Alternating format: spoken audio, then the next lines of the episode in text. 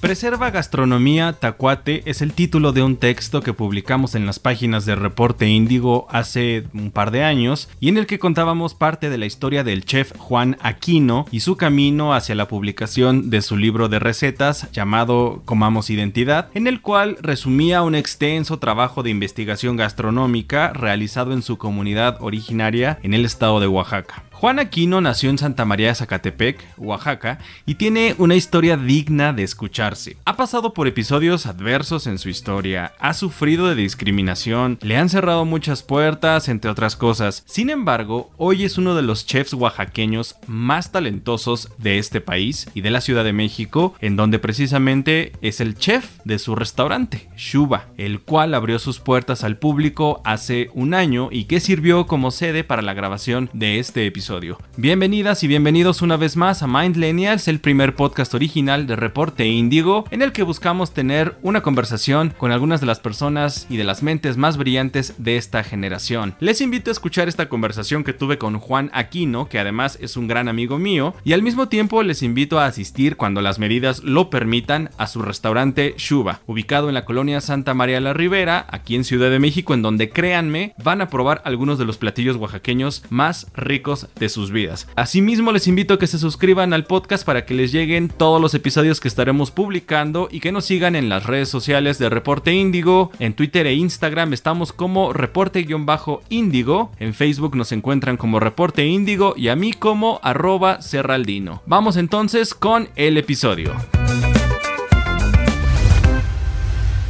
Juan Aquino, muchísimas gracias por, por recibirnos, por recibirme aquí en tu restaurante aquí en Shuba. Ya estás cumpliendo un año, estamos en un contexto en el que estás cumpliendo un año. ¿Cómo te sientes a un año? Pues bueno, pues me siento súper contento de haber sobrevivido y que la gente le siga gustando mi comida. Y también es algo que estoy este, sorprendido también de que, este, de que la gente siga viniendo a Shuba y que lo siga recomendando y que ha sido de voz de, bueno, de boca en boca, ¿no? Y, eso es lo más bonito y cada, y cada persona que llega y se sienta a comer un platillo en el restaurante y me manda a llamar y me dice que, le encantó la comida, pues creo que es el mejor pago que he recibido en este año en Shua. Oye, cuando yo te conocí, la verdad es que pues, me impresionó mucho tu trabajo y por esa razón hemos estado pues muy en contacto haciendo, pues sí, dándole como cobertura a tu trabajo y estando siempre al pendiente. Pues, ¿cuál es tu impresión? Eh, porque ya va, llevamos dos años de, conocernos más o menos. ¿Cuál es tu impresión en estos dos años que yo, bueno, desde mi punto de vista, sí pienso que ha cambiado tu vida pues radicalmente, ¿no? Porque la publicación de tu libro, eh, las múltiples presentaciones y el buen recibimiento que, tuvieron, eh, en cuanto al libro y ahora el restaurante y bueno, todo Casa Rivera. ¿Cómo, cómo te sientes después de pues, dos años que han sido como muy movidos y en donde además se atraviesa una pandemia? Pues bueno, pues ha sido bastante gratificante porque nunca me imaginé que mi vida cambiaría, ¿no? O sea, hace dos años tenía todavía el sueño y y me sentía como con mucho miedo, ¿no? Tenía mucha, no tenía como tanta esperanza, pero el, y tampoco hice el libro con la finalidad de ser famoso, ¿no? O, o simplemente le hice un homenaje a mi comunidad y también nunca pensé que el libro fuera el parteaguas de mi vida. Entonces empezó a cambiar poco a poco, sí he aprendido muchísimas cosas que no sabía y gracias al equipo espectacular que tengo que me ha apoyado este, de muchas cosas que no sabía y, y, sí, he aprendido muchísimo, he evolucionado muchísimo, he aprendido... Y has crecido. Y he crecido demasiado porque también igual eh, y este y a que y abrirme eh, distintos panoramas no de que también tanto como llevar este el restaurante luego llevar una cafetería y luego seguir con otros proyectos pues yo creo que, que sí he hecho mucho este en cuestión personal. Y este y siempre me digo que sí se puede no cuando antes pensaba que no se podía hacer nada este por todas las percepciones que tenían las personas de mí. Hablemos un poco de, de pues de tu historia tu pasado. Yo sé que pues desde que eras niño te has este involucrado en la cocina y en tu comunidad has estado muy cerca pues de las personas que se dedican a, y que históricamente se han dedicado a la cocina, como las mujeres, tu mamá, tus tías, tus eh, conocidas. ¿En algún punto de tu infancia o de tu adolescencia te imaginaste tener un restaurante?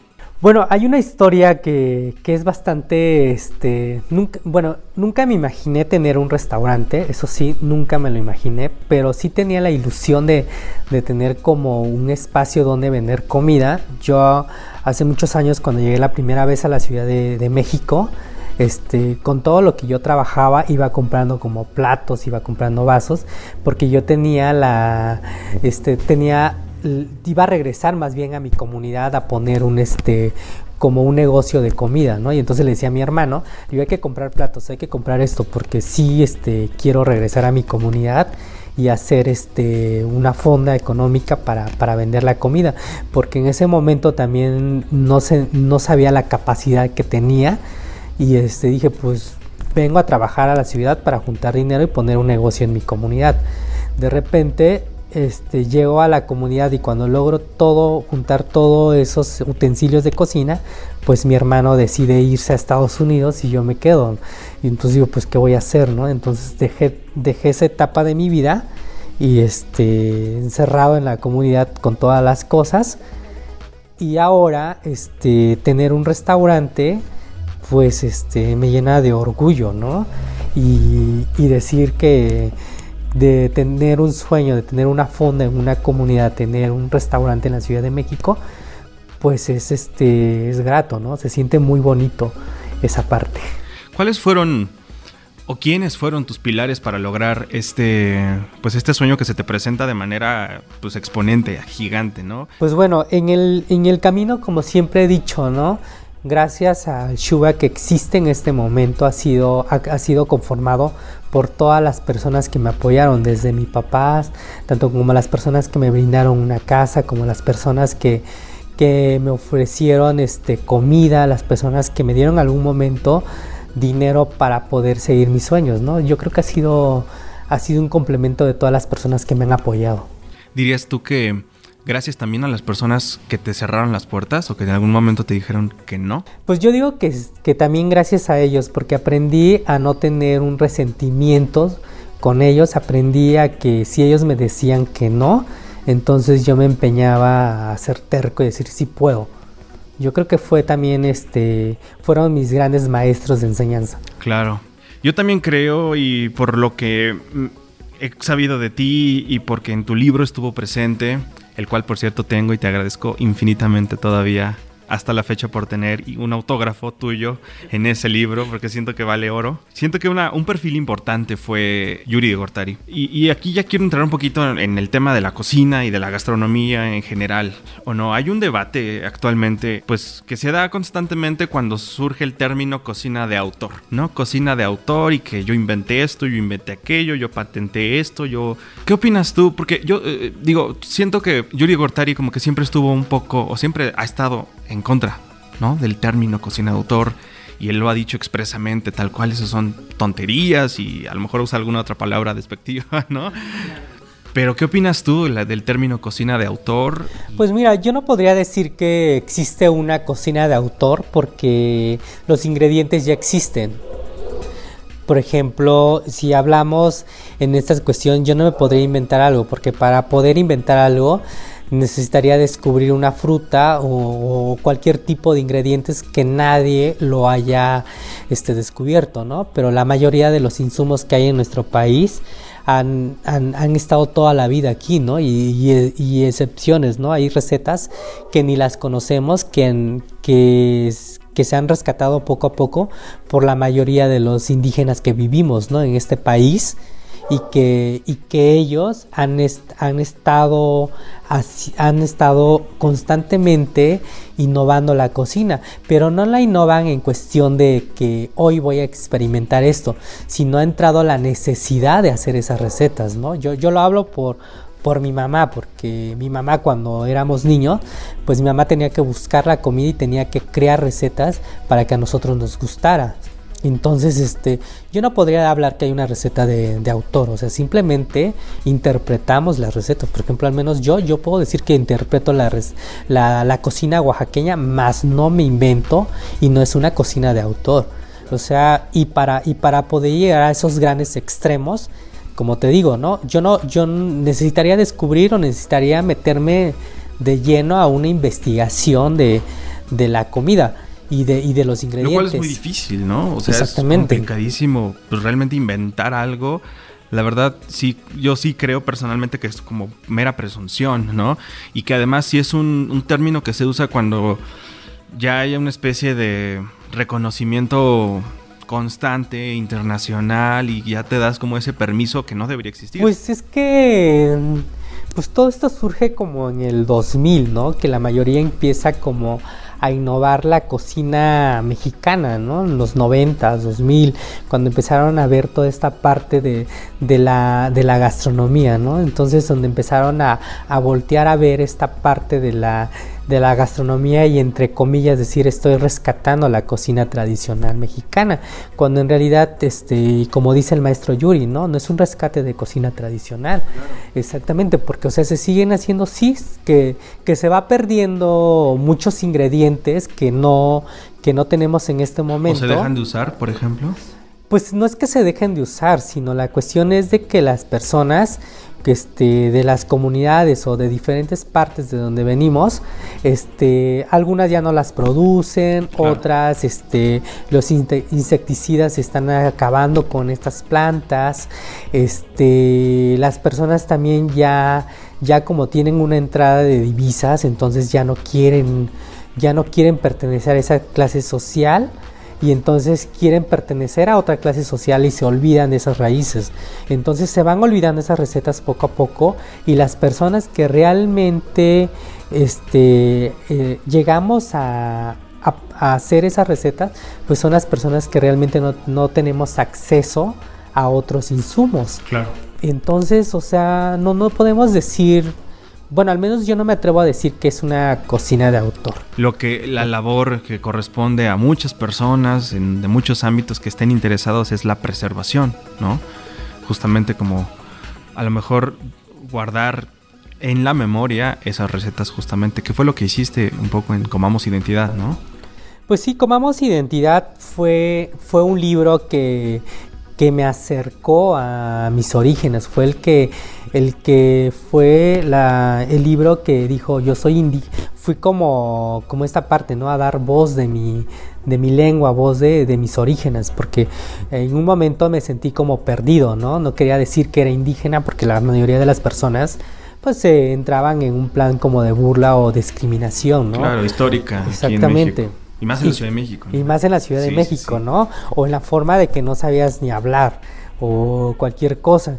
Entonces, y, fue la finalidad de este libro que lo hice con apoyo de muchos amigos que estuvieron, que colaboraron en este libro como, como unas de mis amigas, puedo decir que conocemos, nos conocemos mucho con Liliana Alonso, con André Ruiz, que fueron los que me llamaron Luz María, Luis Fernando Sama, Ricardo Alemán, Paulina Villegas y este, bueno, no me acuerdo de otros nombres, pero en realidad, o sea, gracias a ellos que, que, escucharon mi voz y me pudieron apoyar en este proyecto y, y este libro me conectó tanto como con mi familia, como con mi identidad y con todas las personas que viven en la comunidad y que, y que tuvieron y que ellas me aportaron todas sus recetas, me contaron su historia y, esta parte lo hice también para que las personas tomen un poco de conciencia qué tan importante es la cocina mexicana.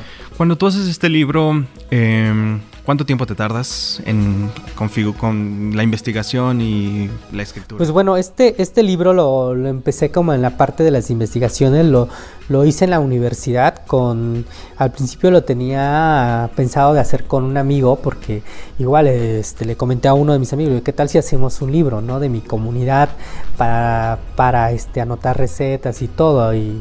Y al principio empezamos con pequeños este, este, apuntes y al final pues me dijo, ya no quiero, ¿no? Y yo me quedé con el proyecto y empecé a, cada que iba, ya hablaba por teléfono, me iba a mi comunidad y empezaba a investigar recetas. Tuve, este, junté como más de 250 recetas en mi comunidad. Y entonces, y, y, yo quería todas las recetas, ¿no? Y llegó el momento en que empezamos a pedir como, como apoyo, ¿no? Y me acerco a CDI, este... Al extinto CDI que hoy es INPI. INPI, exactamente, para poder, este, para dar este proyecto pero nunca me imaginé que también ellos este, me apoyaran, ¿no? Este, con, el, este, con César Miguel, que en ese entonces era el coordinador y, este, y le interesó bastante el proyecto. Me dijo, se me hace muy interesante porque de los tacuates casi no se habla mucho, ¿no? Hay muy poquito que... este, hay muy poquitos este, investigación de ellos, ¿no? Y entonces empecé, pues empecé con este, me tardé más o menos en este libro como un año y medio en, bueno, un año y medio antes de hacer parte de la investigación, un año y medio este, para poder llevar físicamente este libro, ¿no? Fueron total tres años. ¿Y el amigo que te apoyó al principio, siguió en el proyecto o se bajó del, tren? ¿Qué pasó? Pues bueno, pues este, pues Andrei empezó como que él empezó a hacer otro proyecto y este, y nos dejamos de hablar como, como un año y este, y en ese entonces me fui a mi comunidad porque salimos de la universidad y después me acerqué con él y digo, ¿sabes qué? Este, estoy haciendo un libro, ¿no? Le digo, ¿me, me podrías este, ayudar a coordinarme? y fue la manera que entró, pero coordinándome para hacer el libro. Ah, ok, ok. O sea, como que digamos que ya en la investigación, en la escritura, como que ya no estuvo tan presente, pero siempre estuvo presente alrededor de ti. Exactamente, y me, me ayudó a, a, coordinar esta parte del libro junto con Liliana, ¿no? Que, que, al final fueron ellos los que empezaron como a organizarme, porque pues hacer un libro también es difícil, ¿no? Y nunca en mi vida me imaginé que fuera tan complejo. Justo, justo por ahí e, iba mi siguiente pregunta. Digo, yo insisto, ¿no? Que en estos dos años has tenido así una revolución de emociones y de cambios. ¿Tampoco te imaginabas algún día escribir un libro? Pues el libro nunca, o sea, digo, hay muchos... Digo, en tu infancia, pues, en en mi infancia y adolescencia nunca me imaginé este, hacer un libro, pero quería ser pintor. Básicamente, es muy similar, pintar. Pero también igual es que cuando eres niño, lo único que tienes como en mente, ¿no? Y, y, y la verdad que a mí lo único que tenía cuando era niño este, en mi mente era poder ayudar a mi familia para darles de comer. O sea, no tenía la finalidad de... Sí, de volverte como una figura... Una figura pública. Reconocido. Exactamente. Y entonces, en ese entonces, pues yo le decía a mi mamá y a mis hermanos, ¿no? Yo voy a trabajar mucho y les voy a dar de comer carne, ¿no? Eh, tenía la percepción que la carne era algo indispensable porque en mi familia comíamos muchos vegetales, hierbas, hierbas moras, quelites, o sea, todo ese tipo de hierbas las comíamos y era muy rara la vez que comiera carnes o que tuviéramos como para vestirnos, ¿no?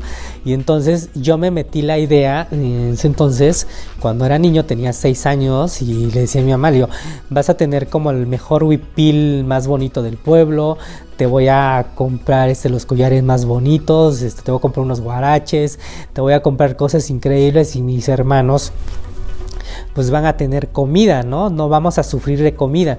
Entonces, y, y esa fue la idea de, de, poder este, seguir caminando y todos los días pedía, ¿no? Quiero estudiar una carrera para poder ayudar a mi familia. Juan, em, en este punto en el que mucha gente te ha apoyado, has este, pasado por muchos episodios en tu vida y que muchos, por supuesto, son fruto de tu esfuerzo y del esfuerzo colectivo y de muchas otras cosas positivas. ¿En algún momento pensaste que, que has tenido suerte? Pues bueno, este, en primer lugar, sí me he metido en muchos problemas. a, veces, a veces ignorantemente este, me meto a veces en cosas que digo, ¿por qué me metí? ¿no? Pero al final tengo que sacar el trabajo. Y este, pues yo creo que también es un poco como suerte. Otro poco ha sido dedicación. Este, porque he estado, eh, soy perseverante en las cosas que yo quiero. Y decir, yo quiero llegar a esto y, y, voy sobre la línea y no me quito, ¿no? Aunque, aunque me caigan algunos pequeños golpes de la vida y, y no dejo, no dejo mi sueño. Entonces voy por lo que yo quiero y, otra, pues me ha tocado gente muy buena, ¿no? O sea, en el camino también, que gente que me ve y, que ve el esfuerzo que yo pongo y, y, ven la necesidad que yo tengo, entonces pues la gente me ha apoyado, ¿no? O muchos de repente me dicen que tengo carisma, ¿no? Que les caigo bien. Entonces, este, igual, porque no tengo sangre muy pesada, ¿no? Que, que les doy como confianza. Entonces, creo que ha sido un poquito de todo y ha sido gracias a la enseñanza de mis papás, ¿no? Que, que me enseñaron que cualquier lugar tienes que ser honrado, cualquier tienes que, que si en una casa hay una hay una, tienes que ser acomedido, ¿no? Si llegas a una casa y no es tuya, pues este, ves el lavadero y encuentras trastes, ¿no? O atrás del refrigerador hay una escoba para poder barrer la casa. Y yo creo que eso fue lo que me enseñó mi familia y, creo que eso ha sido la, suerte que he tenido, ¿no? Que nunca he dejado de ser activo y, siempre tratando de, de ayudar, ¿no? Los valores presentes siempre. Ese sería como el mensaje, o qué otro mensaje le darías pues a niños, jóvenes, adolescentes que, que hoy por hoy a lo mejor pueden estar escuchando este podcast y, quieren pues, dedicarse a la cocina o estudiar gastronomía como tal. ¿Cuál sería ese mensaje que les das? Pues bueno, en primer lugar de que para darles un este, mensaje es este ser perseverante. Hay que soñar mucho y soñar no cuesta nada. O sea, siempre hay que estar presente en los sueños y, a pesar de las cosas que sean difíciles, las podemos lograr. Entonces, y, creo, y otra de las cosas, ser buenas personas, no hacerle daño a los demás, porque también yo creo en la energía de que si tú, si tú dañas la haces, la pagas. La haces y la pagas, y yo la tengo muy presente con mi mamá, porque mi mamá es muy católica, entonces mi mamá siempre también esa parte me crió, ¿no? De que no tienes que hacerles maldades a las personas porque Dios te va a castigar, ¿no? Y hasta la fecha lo tengo presente. Entonces hay que ser perseverante con los sueños, hay que soñar. Este, y si te dicen que no puedes, este, lo vas a lograr porque vas a, van a ser pequeños topes que te da la vida y, y son pequeños escalones que tienes que empezar a caminar y, y de todos modos, cuando uno está ya destinado, ya está trazado tu vida, siempre el aire te manda, este, en el, el aire siempre te, te manda al lugar donde debes de estar. Yo creo que la mejor escuela para la cocina es la práctica, precisamente estar involucrado en ambientes en donde hay mucha gente que cocina, ¿no? Y, estarse fogueando. Pero sí algo me he dado cuenta que justo con las herramientas que tenemos hoy en día, con internet, con tanto acceso a tanta información que tenemos, pues básicamente cocinar se puede aprender, digamos, viendo. ¿Qué opinas de esto? De que al final sea como democratizado tanto pues la enseñanza y de que al final a lo mejor ir a una escuela de gastronomía ya no es tan relevante a lo mejor. Bueno, dependiendo, ¿no? Porque también igual si tú te quieres dedicar a la parte, este, digamos, operativa, pues este, te dedicas a, a crearte en fogones, ¿no? Por ejemplo, al menos en esa cuestión te hablo por mi experiencia. Yo me, antes de, como antes no podía pagarme una universidad, pues empecé a foguearme, ¿no? Y está padre porque aprendes muchas cosas. Aprendes técnicas que a lo mejor no los puedes aprender en internet, ¿no? Que no te las enseñan. Sí puedes aprender cosas generales, hacer una ensalada, una sopa, pero al final este, no te sabes muchas técnicas que aprendes en restaurantes. Y también yo creo que la escuela también es importante porque también aprendes otras cosas que no que no te enseñan en la parte este, de los restaurantes. Aquí te enseña más en una parte operativa, ¿no? Es igual, si yo, si yo hubiera querido escribir un libro, este, no lo hubiera aprendido si hubiera estado en la parte este, de restaurantes. O sea, me iba a costar más trabajo, sí lo iba a lograr, pero me iba a costar 10 veces más que ir a una escuela.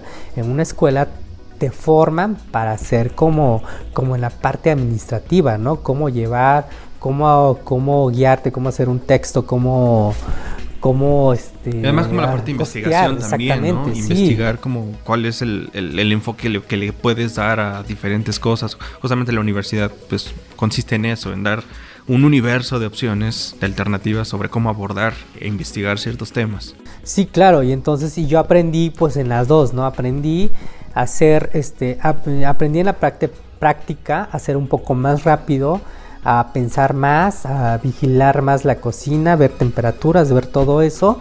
Y la escuela me enseñó a hacer como la parte de la investigación. Entonces yo hice una fusión para poder tener este conocimiento. Ya para ir cerrando, ¿qué es lo que más valoras de tus amigos? Pues bueno, lo que más valoro de mis amigos es la amistad este valoro su que son súper leales hacia mí y, también ellos son leales con sus amigos también que son personas muy sencillas que, que siempre a pesar de todo siempre apoyan a personas aunque no sean amigos también apoyan. Y yo creo que todo, todas esas actitudes de ellos y en la manera que me han enseñado a mí y, han este, ayudado a otras personas, yo creo que, que eso es el valor grande, ¿no? Encontrar personas que apoyen y encontrar personas como ellas. Creo que es muy raro encontrar personas este, muy sinceras en, en todos los ámbitos, ¿no? ¿Y de tus clientes? ¿Qué es lo que más valoras o se agradece? Pues de mis clientes valoro todo porque son, la verdad que nos ha tocado clientes muy, muy lindos, ¿no? Que vienen a apreciar la comida, que vienen, que aprecian el lugar porque yo siempre he dicho, ¿no? Si a lo mejor podrá estar muy rica la comida, pero el espacio no es agradable, o a lo mejor el, es el espacio es agradable, pero la comida no está. Es, creo que es un complemento de todo y cada que viene un cliente se siente como en casa. Entonces, este, a veces hasta me voy súper feliz porque este, en este espacio, aunque vengan a comer, nunca los andamos corriendo, ¿no? O sea, siempre están como en su casa y muchos que vienen a comer, se siento como si estuviera en mi casa. Vienen a trabajar a la cafetería, se toman un café o se pasan a la barra. Son personas muy agradables, muy este, lindas. Yo creo que hasta el momento no me ha tocado personas este, desagradables en el restaurante. ¿Cómo te gustaría ser recordado? Pues yo creo que recordado, creo que me gustaría siempre que me recordaran con una sonrisa, ¿no? Pues me gusta reírme. Créeme y, que pasa. y siempre me gustaría esa parte, ¿no? Este recordado este, con una sonrisa y, y con comentarios buenos, ¿no? Por supuesto. ¿Y qué es lo que sigue para Juan Aquino, para el restaurante? Pues bueno, yo para el para el restaurante pues vienen como varias cosas, ¿no? Ahorita en este momento por la pandemia nos detuvimos, ¿no?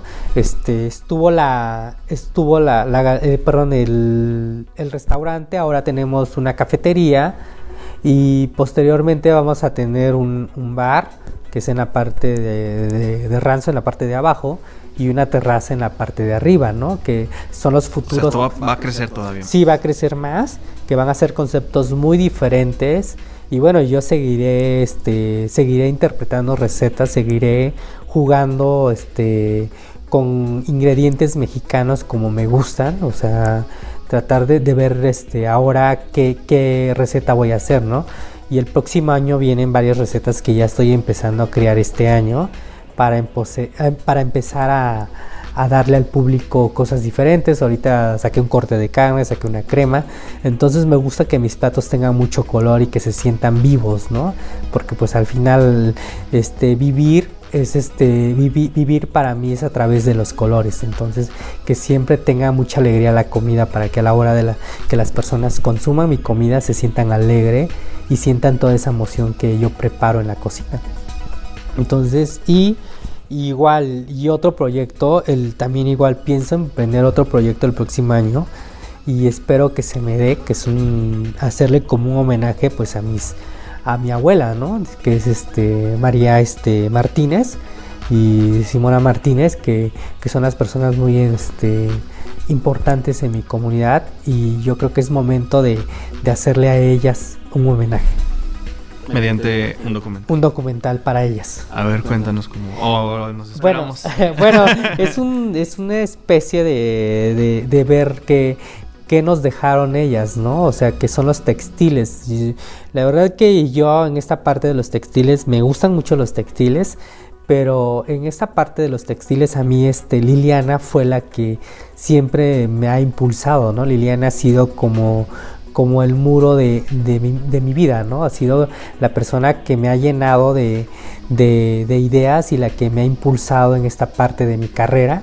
Y ella es amante de los textiles, entonces por esa parte me voy a ir, ¿no? Así, este, ella me, dio a conocer ese ramo y ahora pues voy por esta parte del documental, ¿no? Hacer, hacer esta parte de, de hacerle un homenaje a, a mi abuela, ¿no? Justo, porque es, se trata de eso, ¿no? De honrar, de, hacer homenajes y no como tal de rescatar algo que siempre ha existido, ¿no? Ya lo decíamos eh, antes de empezar a grabar y, en, este, en, este mismo... Y pueden escuchar un episodio similar... No, y pueden escuchar un episodio que habla sobre los textiles y la indumentaria eh, originaria como tal. Nunca han estado perdidos y que se vayan a rescatar, que no sé qué. Más bien... Eh, estamos todos, tenemos un pensamiento centralizado en el que no, que no nos permite como asomarnos. Entonces, textiles, gastronomía, tradiciones siempre han existido. No es cosa de rescatarlos, rescatarlas, es cosa nada más de honrarlos. ¿Estás de claro, sí, hacerle como un homenaje. Y como tú bien lo dices, ¿no? O sea, a lo mejor no tenemos acceso a ello porque siempre han estado, han estado en el baúl escondidos y simplemente... Y en muchas ocasiones, pues como ocultos, como por, por, por, por, la gente misma, a lo mejor por una especie de miedo, de temor, ¿no? Sí, claro, o también igual escondidos también porque la mayor, si hablamos un poco de tradición en cuestión de textiles y, y hablo un poco de eso, pues hablamos también de que las personas cuando se elaboran un huipil y es con el que se casan, lo tienen súper bien guardado porque el día que ellas se mueren se llevan ese huipil y se han perdido todos esos huipiles porque cuando se muere una persona se lleva toda la ropa entonces esa ropa queda, queda perdida y ya nunca más la volvemos a ver a nuestros ojos, ¿no? Y, este, y así como muchos, este, igual si hablamos un poco de ritual, ¿no? A mí se me hace un poco interesante tocar como esta parte de textiles porque este, mi comunidad es importante, los textiles es importante también.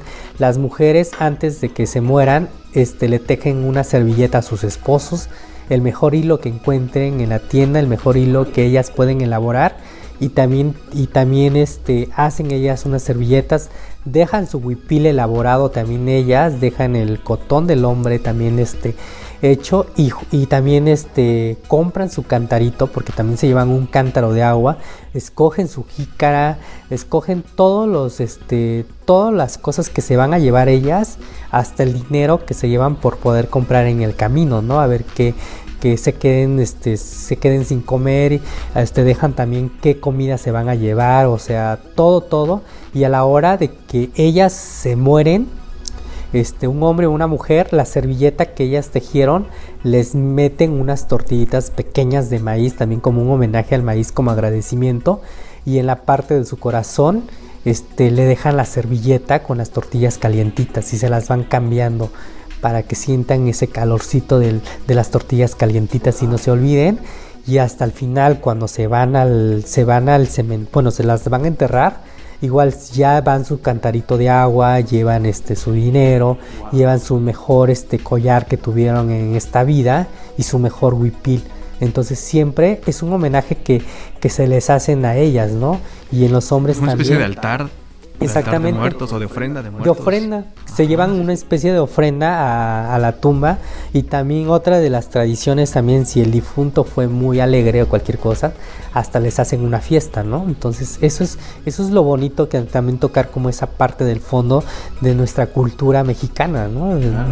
escondido que a veces poco conocemos esa historia. Por supuesto, y que bien lo dices, son tradiciones que están como unidas, ¿no? Es, hay una, una integración que a lo mejor no nos damos cuenta de que textil más gastronomía más eh, a lo mejor este mm, eh, artesanía no sé van, van, van unidos y juntos forman como un, universo de, tradiciones o de costumbres, ¿no? Sí, claro, y eso es, y eso es como lo más bello, y la verdad que eso me sorprende muchísimo, ¿no? Que, y, y, y esa, esa tradición se ha perdido poco a poco, ya, ya no se hace tanto en la comunidad, pero, pero siempre es importante ver por qué lo hacen, por qué, el por qué algunas personas siguen con esa tradición o creen que, que igual, ¿no? Como, como en cuestión de los indígenas, no les pegan a los perros porque el perro les va a ayudar a pasar el otro camino, ¿no? Entonces, por ejemplo, en mi comunidad es eso, ¿no?